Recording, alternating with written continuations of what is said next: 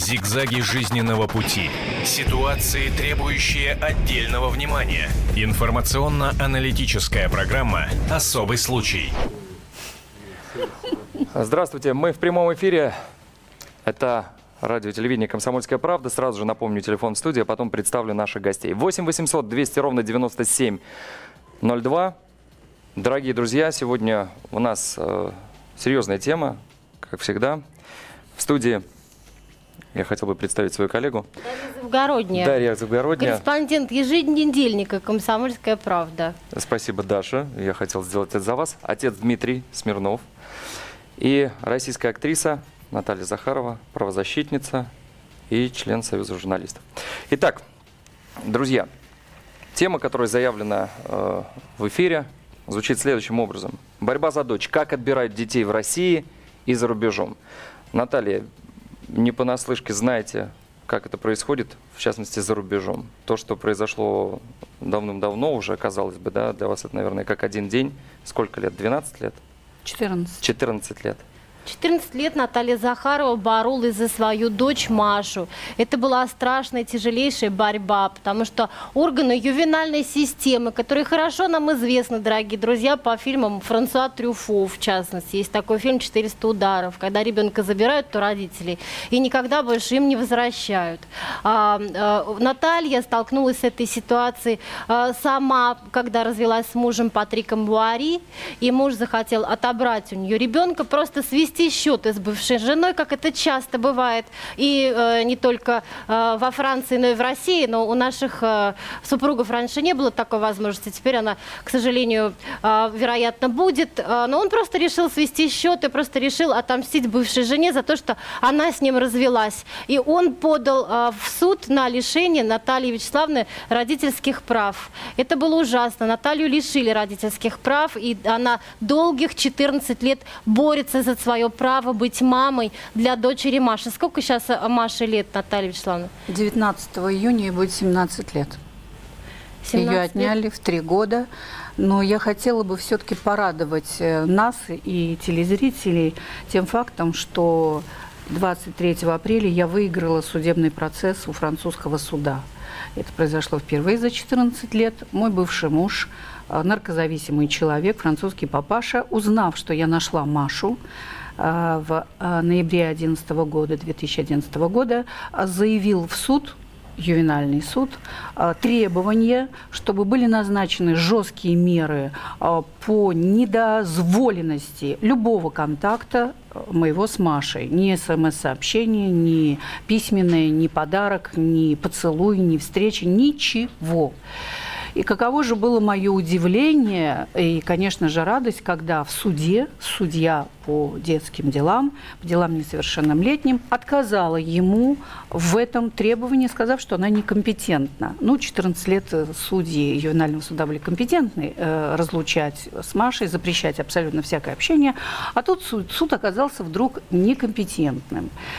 Вот, хочу сказать, что это маленькая победа, но она очень важная, потому что, э, как правозащитник, я знаю, что запрещение судом а, общения с ребенком в любой форме, вплоть до суд определяет вот на 200 метров не подходить к дому, на 500 метров не подходить к школе, а он ставит тогда родителям ну, просто в состояние абсолютной безысходности, и, и что греха таить, есть родители, которые кончают жизнь самоубийством. Наталья, простите, я вас перебью. Сейчас мы видели кадры а, у автобуса, где а, было, была снята, сделана видеосъемка.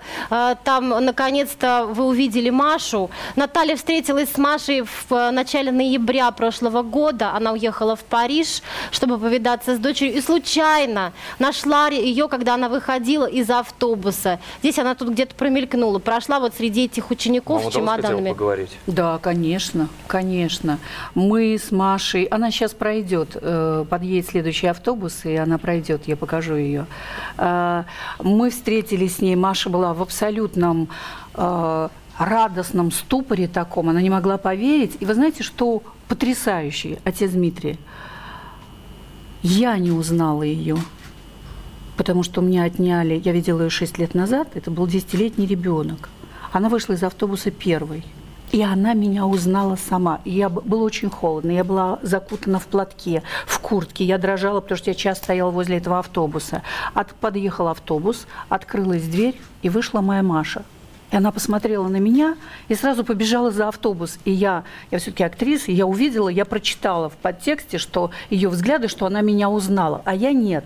Это я к тому, что вот эта утробная э, любовь родителей к ребенку, вот этот кордон, который перерезывает при рождении ребенка, он на самом деле никогда не, не перерезается, он всегда есть. Наталья, вы прекрасно помните тот день, когда вы расстались с дочерью.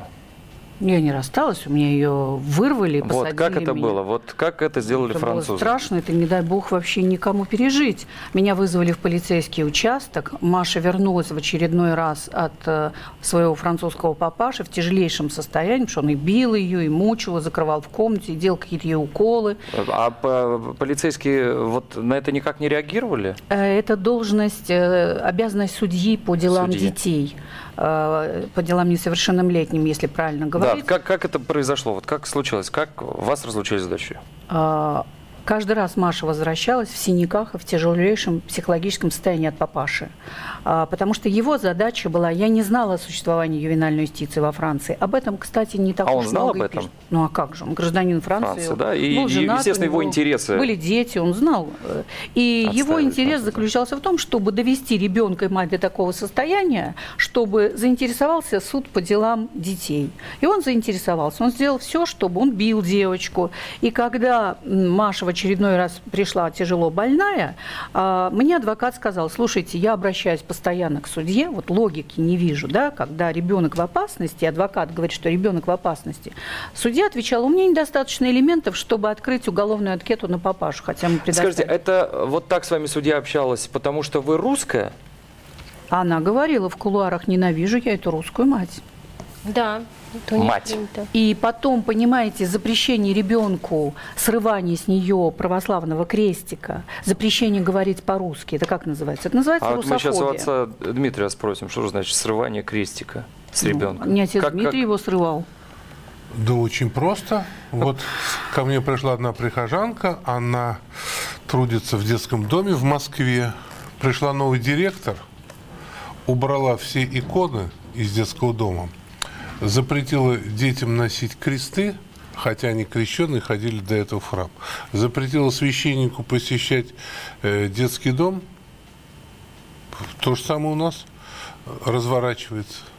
Полный произвол. А, вот скажите, Причем со словами «я этого не допущу, я». То есть новый человек пришел, там сложившийся коллектив, э, очень много верующих людей, и вот э, и детей всех крестили. Ну, просто вот так э, усилием воли. навязала свои духовные и нравственные стереотипы. Анти- отсутствие, точнее. антидуховное. Антидуховное. Может быть, Отсутствие нравственное там полное. есть, но, э, так сказать, ну как, э, это говорит о том, что человек педагогически просто несостоятельный. Потому что если до определенного возраста детям говорят одно, а потом тут же прям противоположно. После этого я как педагог говорю, что любой педагогический процесс, он разрушается тут же. Отец Дмитрий, а скажите, пожалуйста, вот у нас ведь такая же тенденция сейчас в стране наметилась по отъему детей у неблагонадежных родителей, которые померещилось а, нашим органам правоохранительным, что родители не очень хорошо справляются со своей ролью. А вот у нас ведь что-то такое происходит в этом смысле. Я смотрела парочку передач по телевидению а, на эту тему, а, что приходили, забирали э, там, там детей от недостаточно богатых родителей. Да, это, конечно, начинается всегда с бедных семей, причем во всем мире. Э, Я э, ну, сам участвовал в некоторых эпизодах, например, когда у мамы отняли троих детей, а один из аргументов на суде было отсутствие апельсинов в холодильнике. Это действительно рассматривается в качестве Ну, аргумента. я это сам слышал. Я от начала до конца был на суде. И э, маму реш- решили, лишили родительских прав частично. После этого она их ни разу не увидела. Их тут же поместили в 19-й детский дом. после которого их продали в семью, причем детей разлучили. Хотя по правилам, которые у нас действуют, де- братьев и сестер нельзя разлучать. Да, да. Сразу в богатую се- семью и, так сказать, У нас масса примеров, я думаю, будет сейчас со всех сторон. Я напомню, что в эфире «Комсомольской правды» у нас в гостях сегодня Наталья Захарова, отец Дмитрий, Дарья Завгородняя. Мы обсуждаем Протеерей проблему. Смирнов, да. Протеерей Дмитрий Отъемы детей у населения. Ну, это да, звучит- мрачную, печальную э, п- проблему. А, Наталья, скажите, пожалуйста, вот а, сейчас дальше ваши действия, что вы намерены делать? А, то есть французский суд установил, что он не будет запрещать вам видеться с Машей. Это уже колоссальная победа после всех судов, которые вы проиграли. Наталья во Франции все суды проиграла, только Сколько в их было? Ну, сотни, Если наверное, потому Сотни. что каждый раз после суда я делала апелляцию. Я хотела бы э, добавить к тому, что сказал э, отец Дмитрий, вот что. Ведь э, посидев э, в тюрьмах и колониях за любовь к своей дочери, я очень много разговаривала с этими женщинами, которые там э, находились, и выяснила вот какую вещь. А, Это сидели матери, в основном молодые женщины. Ведь наш э, премьер-министр Дмитрий Анатольевич Медведев сказал, что женщина должна сидеть в тюрьме только в самом крайнем случае. Там же сидели женщины далеко не по тем статьям, которые им дали. А, естественно, дети этих мам находились в приютах, и они были просто живым товаром для того, чтобы их уже усыновлять за границу. Я хотела бы сказать два слова про поводу усыновления за границу.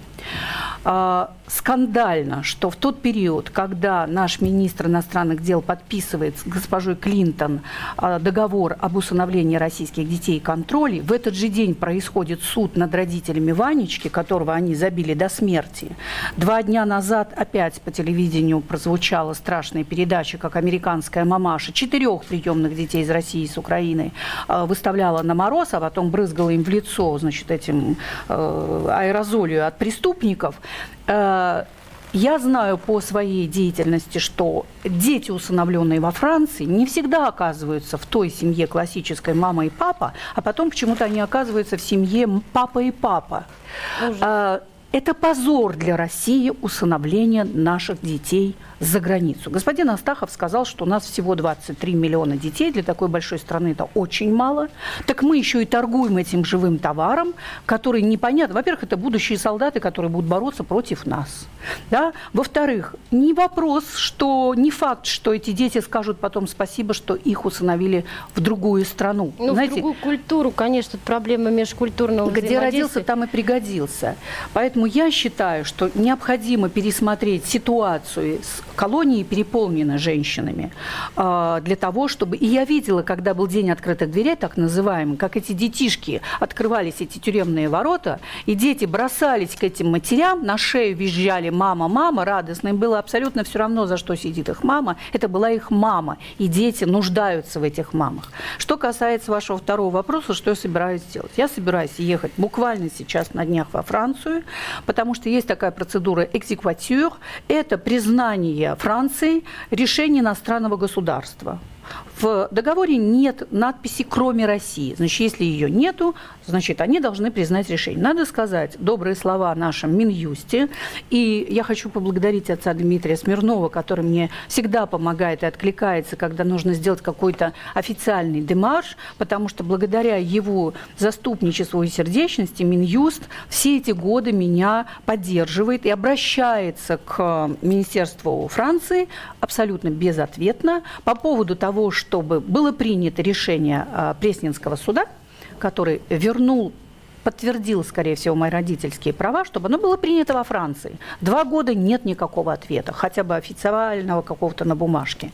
Поэтому я сейчас еду, чтобы э, добиваться в суде признания Пресненского суда о моих правах.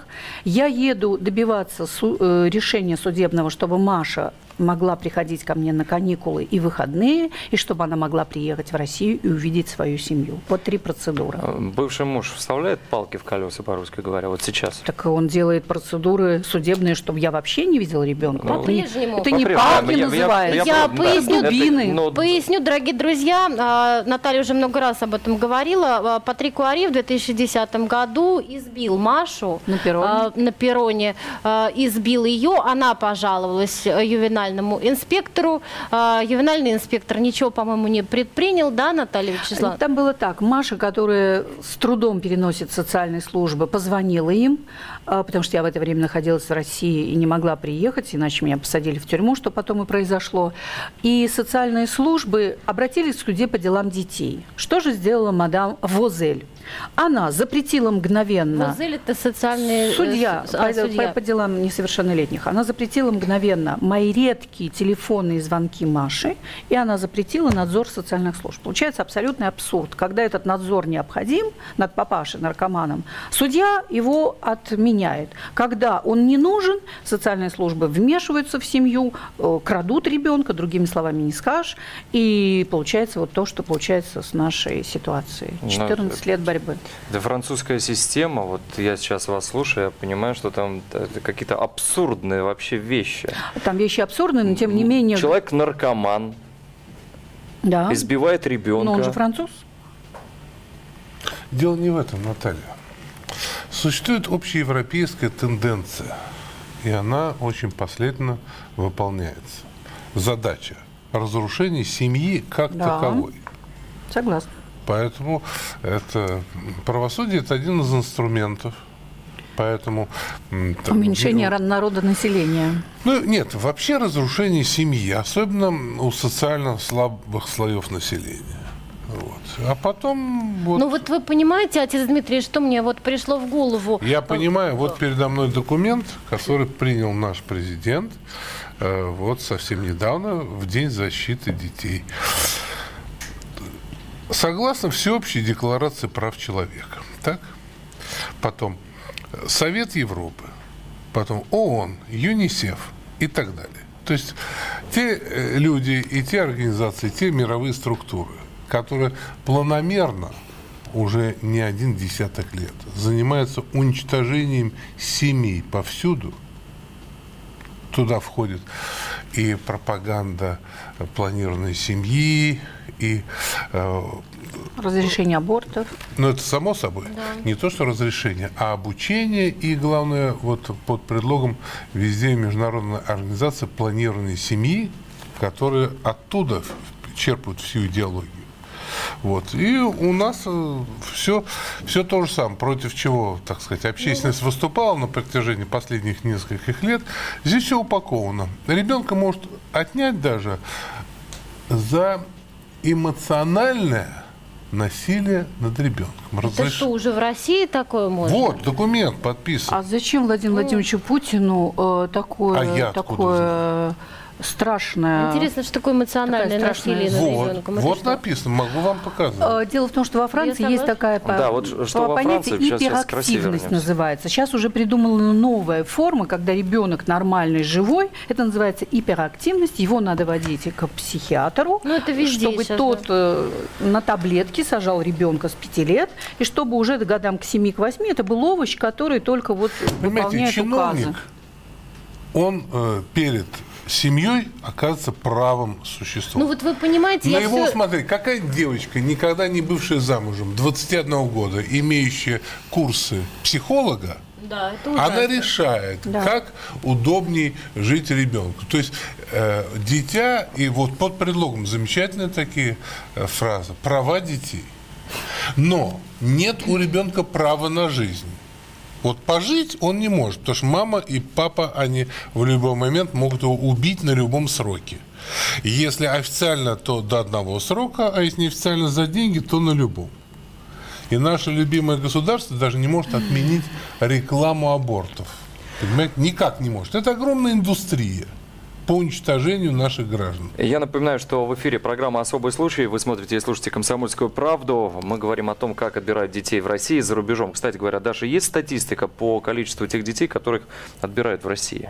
Отбирают в России, я, к сожалению, этой статистикой не владею, но я просто э, знаю очень, очень давно, что раньше э, было принято платить пособие, поощрять и поддерживать многодетные семьи, многодетность Ну, в семьях. вот а теперь, наоборот, Путин занимается отъемом э, детей у населения. Э, мои знакомые многодетные, у меня есть многодетные друзья, близкие, и э, как только что-то в семье, не дай бог, случается, ребеночек там не ходит в школу, болеет, хворает какое-то время, или там какая-то неблагополучная неблагополучная финансовая ситуация, тут же начинают звонить органы опеки. Это касается семей от трех детей, где вот многодетных именно семей. То есть фактически А, все семьи, где от трех детей и больше, под таким неким колпаком Неким находятся. колпаком уже и люди находится. должны бояться, что в любой момент тебе постучат в дверь и заберут того, ребенка. чтобы гордиться орденами матери-героини, как в моем детстве это Пытаются происходило. найти проблемы в 30 семье. лет назад. Теперь э, люди, родив детей, боятся их лишиться. Но я хотела бы вот добавить, что это называется ювенальные технологии, потому что когда правозащитники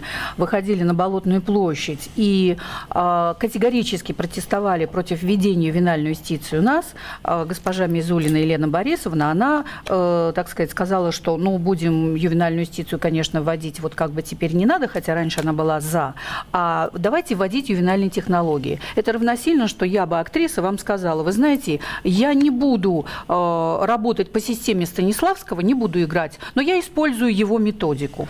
Это Я- примерно то же я- самое. Я перебью вас, Наталья. Мы продолжим буквально через несколько минут. Я напомню, что в эфире «Комсомольской правды» мы обсуждаем, как отбирают детей за рубежом и в России. У нас в гостях Наталья Захарова, протерей Дмитрий Смирнов, Дарья Завгородняя и Константин Бышевой. Не переключайтесь, продолжим буквально через пару минут. Об этом нельзя не говорить. Особый случай.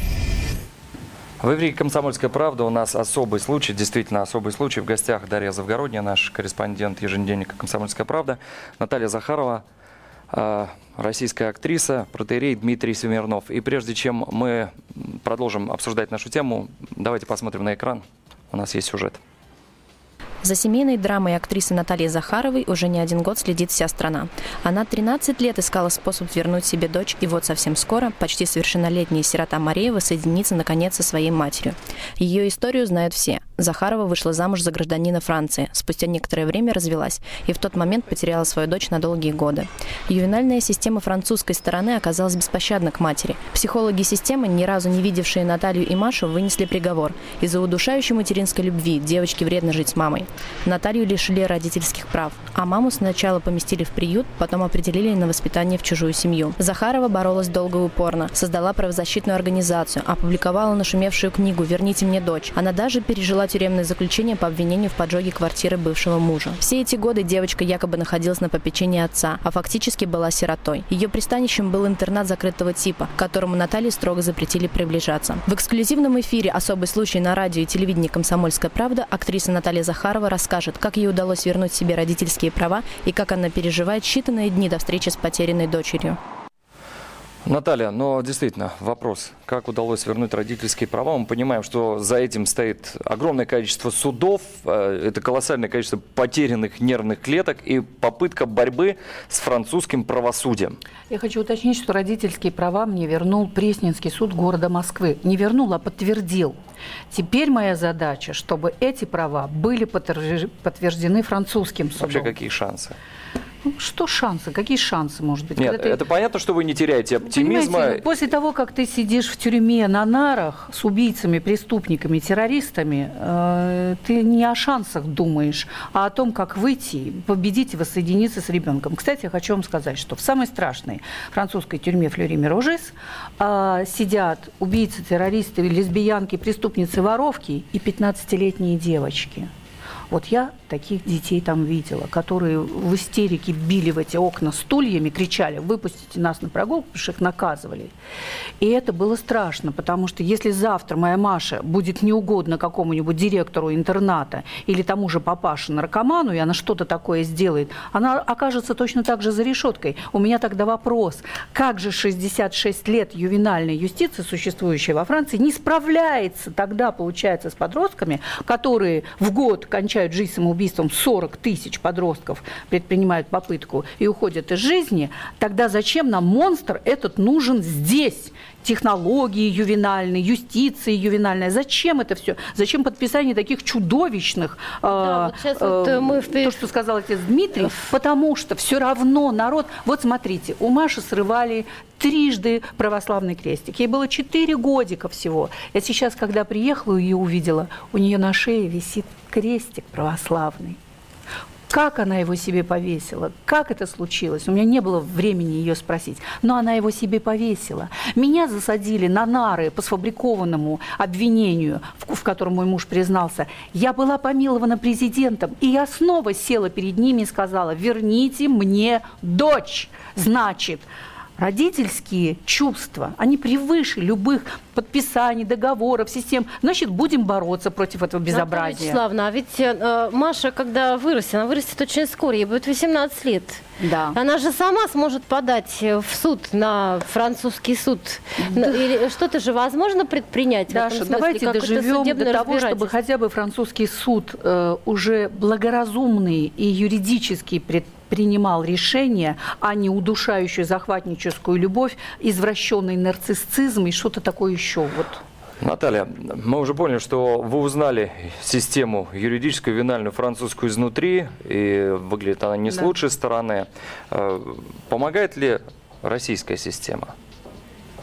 Вы знаете, самое главное, что меня поражает, что наши э, проповедники э, ювенальной юстиции, они совершенно не представляют, что они кладут голову в капкан, потому что им кажется, что их детей это не затронет. Но, как вы помните, громкие скандальные дела с нашими известными звездами и богатейшими людьми, у которых, женщинами, матерями, у которых тоже отнимают детей, говорит о том, что это может коснуться любого. У Елены Борисовны Мизулиной внук живет в Бельгии, и сын женат на иностранке. Но не факт, что если завтра, не дай бог, эти люди разведутся, несмотря на пост Елены Борисовны, ее внук не окажется окажется у иностранного родителя, а Елена Борисовна не сможет его никогда а видеть. то и вообще в, детдоме, в детдоме-то окажется. Уважаемые друзья, телефон в студии 8 800 200 ровно 9702. Я напоминаю, вы смотрите и слушаете «Комсомольскую правду». У нас есть звонок.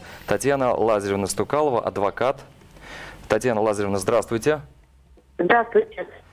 Татьяна, но вы слушаете наш эфир, как вы прокомментируете ситуацию и и с вашей стороны, может быть, какие-то советы Натальи будут?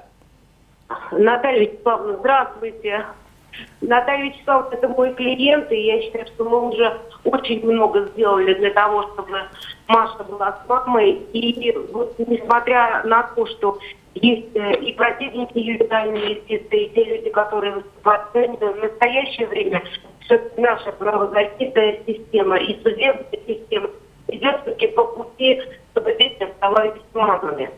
Э, вы знаете, э, ведь э, Российский суд вернул Наталье Захаровой материнские права, и, к большому сожалению, сейчас применить наше решение туда, легализовать его на территории во Франции, достаточно сложная процедура и временная, но тем не менее суд пришел к выводу, что права родителя – их нельзя относить к какой-то территории. Они ее не, не имеют. Э, права распространяются на любую территорию, где бы не находился ребенок. И, как правильно заметила Наталья Вячеславовна, сколько бы лет ни прошло, вот эти чувства, ни один судебным актом родительские чувства убить нельзя. И поэтому я считаю, что сейчас э, как бы э, Э, нам э, должны э, помочь в этом еще и Министерство иностранных дел. Ведь по закону Российской Федерации любой гражданин с 14-летнего возраста получает паспорт.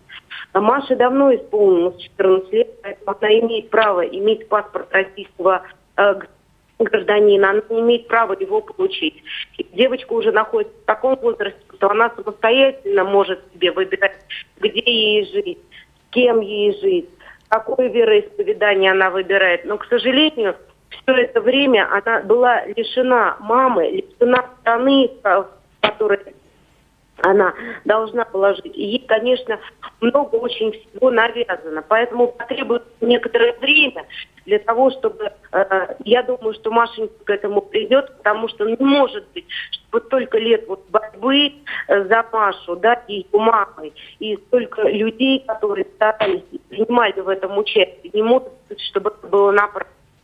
По тому вопросу, который вы задали, как Маша может э, потребовать э, вернуть свои нарушенные права в детстве французскими законами, я, к сожалению, вам сейчас э, прокомментировать не могу. Но то, что мы обязательно э, пролопатим все наше законодательство и обязательно э, что-нибудь со своей стороны сделаем, это абсолютно точно. Потому что если бы Маша находилась с матерью все это время, то, по крайней мере, она никогда бы не была лишена семьи, она никогда бы не оказалась в интернате и в детдоме, она росла бы в семье. Вот, поэтому на сегодняшний день я считаю, что Маша должна получить российский паспорт и уже как э, э, с удостоверением, которое удостоверяет ее личность, личность российского гражданина, она правда сама выбирать, куда ей ехать, куда ей лететь, где ей жить и с кем ей жить. Спасибо. Татьяна Лазаревна Стукалова, адвокат, была у нас на связи. Я напомню, что в эфире мы общаемся про то, как отбирают детей. И в данном случае у нас конкретная ситуация ситуация с Натальей Захаровой. Наталья, а как, э, что с гражданством действительно? Ну, Какой дело паспорт в том, у Маши? что, конечно, хотелось бы, чтобы консульские службы посольства были поактивнее, потому что консул до сих пор не добился встречи с Машей, не объяснил ее российские То есть даже на права. таком уровне? Да, я обращалась многократно, совершенно откровенно говорю это, и мне было сказано, ну пусть Маша даст четыре фотографии, мы ей сделаем паспорт. Нет, Маша не может дать четыре фотографии, потому что против нее стоит огромная система, во-первых, до этого стояла, совершенно неадекватный папаша, интернат, в котором она живет, где она закрыта, где Маша сделает фотографию, когда она всю, всю неделю живет в интернате. И это обязанность консульского отдела встретиться с российским ребенком, во-первых, узнать, как он живет, поговорить с ней, объяснить ей, что она российская гражданка, потому что Маша, например, внушает, мать член русской мафии. Папаша пришел в интернат, рассказал это учителям, детям. Маша боится, возможно, ехать в Россию, потому что не секрет, что когда Владимир Путин приехал во Францию, в киосках стояли э, журналы, у меня такой есть, э, где он изображен в черном пиджаке, в черном свитере, в черных очках, и написано «Российское государство – это мафия». Значит, мы все с вами тут мафия, понимаете? Ну да, да, да. Вторую мировую войну выиграли американцы. Это я тоже знаю. Конечно. Мне уже рассказали в Париже, меня просветили. Да. Вот, отец Дмитрий, скажите, пожалуйста, вот почему так происходит? Вот такая, может быть, культурологическая проблема. Почему они Это так не нас... культурологическое, а духовное. Духовное? Понимаете, Хорошо. с тех пор, как Люцифер восстал на Бога, и в результате этого совершилось грехопадение, с тех пор идет борьба добра со злом. Поэтому э, с точки зрения человека, который ну, каким-то образом связан с христианскими ценностями, э, это выглядит как абсурд. Но для Это человека... выглядит как абсурд. Но Да, есть для нас. система, которая борется с матерью. Да. Есть ребенок, который, вот, Хочет жить с этой который матерью. хочет жить с матерью. Эта система, ну, э, лицемерная и лживая, цель которой разрушение французской семьи. И заработать Понимаете? денег. Заработать на этом денег. Вот, собственно, и все. У нас есть телефонный Наша звонок. задача исключительно, ну, чтобы препятствовать тому, чтобы это же пришло, как много пришло с Запада к нам в Россию. Вот чего. И, и- и много чего нехорошего пришло к нам с Западу с тех пор, как упал железный занавес. Это отдельная тема для разговора. Сегодня мы обсуждаем другую историю про железный занавес. Я думаю, что в другой раз. Давайте послушаем телефонный звонок. Алло. Алло. Здравствуйте. Вы в эфире. Доб- Добрый день. Как я вас- хочу Ната... Владимир меня зовут. Владимир, очень Я приятно. хочу Наталье Захарову очень э, слова благодарность выразить за ее инициативу, за ее силу мужества, за э, то, что вот четырех э, на протяжении 14 лет она будет э, ребенка. И вот еще один такое пожелание. Дело в том, что в апреле месяце состоялось совещание православных граждан Российской Федерации, которые обратились к президенту Путину отменить ювенальную юстицию. Потом выяснить ответ, как он поступил от нашего президента, так называемый православный президент, или нет. Спасибо. Спасибо вам, Владимир. Спасибо Спасибо за теплые слова, Владимир. Я хочу сказать, что несколько дней назад мы были на Пушкинской площади. Э, отец э, Чаплин, э, Всеволод. Всеволод Чаплин присутствовал на нем. Мы вместе с Сергеем Кургиняном и другими правозащитниками мы выражали свой протест против введения у нас ювенальной юстиции. И своими слабыми силами все, что я могу делать, я буду, конечно, бороться, чтобы этого, этой, этого ужаса, э, этого ада, э, мою книгу издательство хотело назвать, когда мы ее выпускали, это было 9 лет, 9 лет ада. И потом э, редактор сказал, вы знаете, ребята, такую книгу никто не купит с таким страшным названием.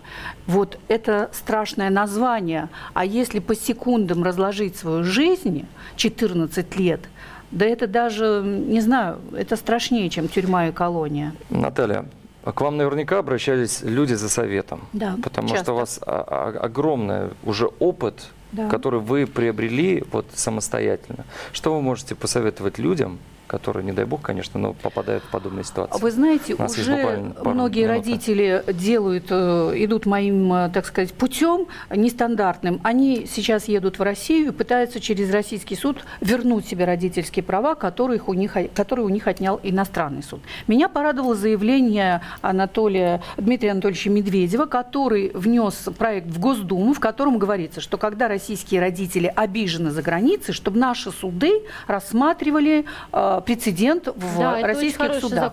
Надо, чтобы не гадость всякую принимали, а принимали, вот, например, приняли этот закон, чтобы российский суд был полноправен и полномочен э, иметь свое решение, которое потом бы иностранный суд тоже вынужден был принять. Дорогие друзья, в эфире «Комсомольская правда». Все подробности нашего разговора, я думаю, что он продолжится, вы можете найти на нашем портале kp.ru. В студии была Наталья Захарова, Дарья Завгородняя отец Зигзаги жизненного пути. Ситуации, требующие отдельного внимания. Информационно-аналитическая программа «Особый случай».